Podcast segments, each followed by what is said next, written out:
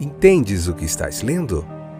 O podcast que te leva através das páginas da Bíblia, livro por livro, capítulo por capítulo.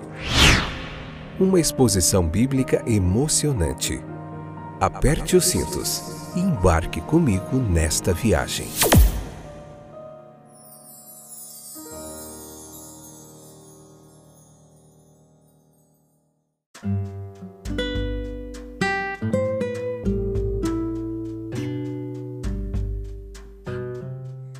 Olá, aqui é o Fábio, estamos de volta para mais um episódio do nosso podcast Entendes o que estás lendo. Hoje vamos continuar falando de Abraão, hein? Faz bastante episódios que a gente tem falado de Abraão, nós temos falado dele. Tem muitas lições na vida de Abraão, muita coisa legal. Eu convido você a ouvir os outros episódios anteriores e aprender bastante com Abraão. Vamos continuar hoje na parte mais difícil da vida de Abraão, uma das partes mais difíceis da sua história, e vamos ver como tudo isso terminou. Então, no capítulo 22 de Gênesis, no versículo 14 em diante, aqui na parte 2, nós vamos ver que Abraão chamou aquele lugar ali do sacrifício que ele foi oferecer a Isaac de Iavé Jiré. E naqueles dias as pessoas usavam esse nome como provérbio. Elas diziam: no monte do Senhor se providenciará. A chave para essa narrativa é João capítulo 1, versículo 29, onde João diz: Vejam, lá vem o Cordeiro de Deus que tira o pecado do mundo. Ele, João Batista, nos apresenta em tipo o caminho da salvação. Se Abraão entendeu isso, não precisamos se perguntar. A lição é para nós. Isaac, isto é, o riso. O anjo dizia que as boas novas trariam grande alegria. Quando a pessoa está alegre, o que ela faz? Ela sorri. O nome Isaac significa riso, tanto literalmente como em simbologia de Cristo, que traria grande alegria. Ele era o filho da promessa. Ele é um tipo dos filhos do reino que ainda estão condenados a morrer, como diz Romanos 5,12.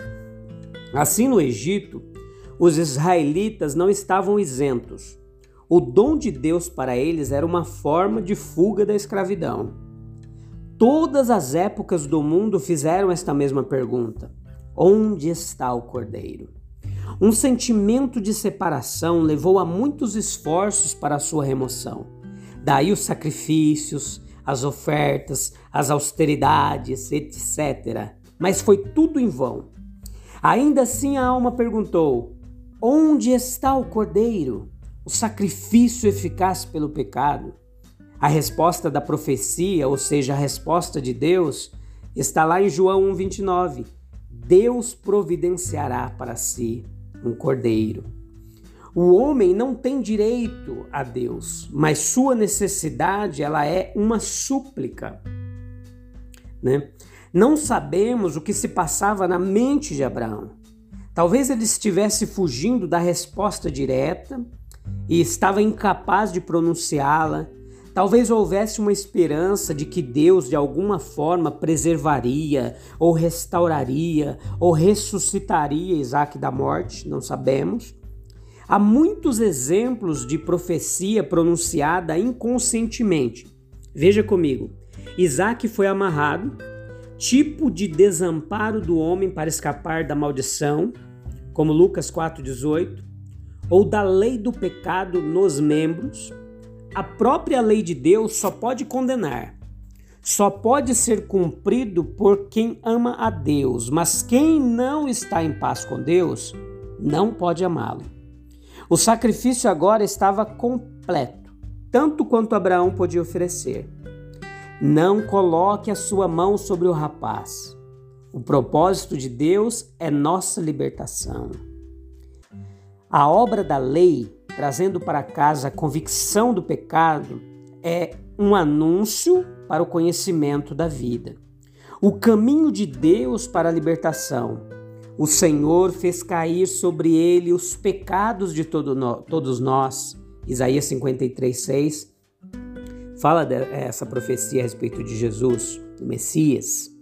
O tipo, o carneiro preso, Cristo cumprindo a vontade do Pai, o substituto de todos nós, o que morre em nosso lugar para nos dar a vida eterna. A aplicação prática disso é mostrada também na serpente de bronze lá no deserto, que foi erguida para livrar da morte. Todos que olhavam para ela eram livrados da morte. Ele desejava, para a plenitude de sua bem-aventurança, que participássemos dela. E, portanto, Cristo veio para morrer em nosso lugar. E agora estamos mortos nele. Eis o Cordeiro. Não precisamos agora dizer Deus proverá o Cordeiro. Não. Ele proveu o Cordeiro. O universo não poderia comprar essa propiciação por nenhum preço. Nenhum esforço poderia ser feito capaz de tomá-lo ou de torná-lo digno, mas ele é oferecido gratuitamente a você hoje. E marque o que esse dom ele inclui, ele inclui a ajuda do Espírito Santo, a sabedoria do Espírito Santo, a ajuda e a capacitação no meio das provações, a paz que só vem de Cristo, que nos dá uma paz que o mundo não pode nos dar, e as necessidades até mesmo dessa vida, que são supridas pela infinita misericórdia de Deus. Traga todos os seus pecados, traga todas as suas necessidades, apresente todos os seus obstáculos e limitações, coloque tudo embaixo, lá na cruz de Cristo. O Senhor verá e atenderá às suas necessidades e antes que tua oração seja feita, ele já providenciou o que a sua necessidade está requerendo. Em tal história aqui de Isaac, de Abraão, nós vemos o caráter é, representativo de Abraão que deve ser lembrado. Ele foi provado não apenas por si mesmo, mas para que nele todas as famílias da terra fossem abençoadas. Houve uma preparação para esta grande graça de Deus e Abraão se reconhecendo o servo chamado pelo nome de Deus. Houve um mandamento, uma comunicação. Siga-me nessa jornada e faça como eu te digo, e você verá a minha salvação. Houve também uma obediência, um simples e infantil ato do patriarca, se refletindo na atitude tranquila de Isaac segurando a lenha do holocausto, um tipo de Jesus carregando sua cruz, indagando pelo cordeiro para o sacrifício com a inocência e a paciência de um cordeiro. Houve uma fé, uma fé que aceita a vontade de Deus e assume a missão recebida por meio dele. Meu filho, Deus providenciará um cordeiro para o holocausto. Abraão já estava dizendo: O Senhor proverá. Dizemos isso às vezes com um fardo terrível em nosso coração, mas quando avançamos com firmeza e esperança, acontece providência divina. O julgamento do verdadeiro coração é frequentemente estendido até a sua última extremidade. Pega o teu filho e oferece-o ali. E Abraão estendeu a mão, pegou a faca para matar o seu filho. O que mais ele poderia fazer? No ponto de toda a rendição, aparece o anjo. Ouve-se a voz do alívio, a certeza da aceitação, a mudança no método de obediência. Os olhos abertos, o sacrifício fornecido.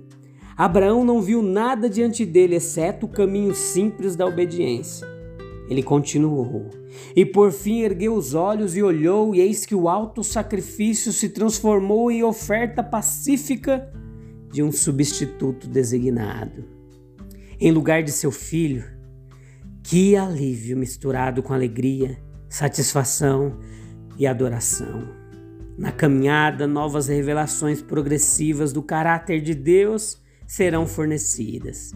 Abraão conheceu outra face do caráter de Deus, Jeová Jirê, o Senhor que provê. Como é dito até hoje, no monte do Senhor será provido. não antes do monte, mas no monte. Portanto, vá até o cume, vá até o final e espere. O que o Senhor fornecerá será melhor em todos os sentidos do que o que poderíamos fornecer para nós mesmos. A oferta do monte é a grande provisão, todo holocausto pelos pecados do mundo, pelo qual a verdadeira humanidade é redimida.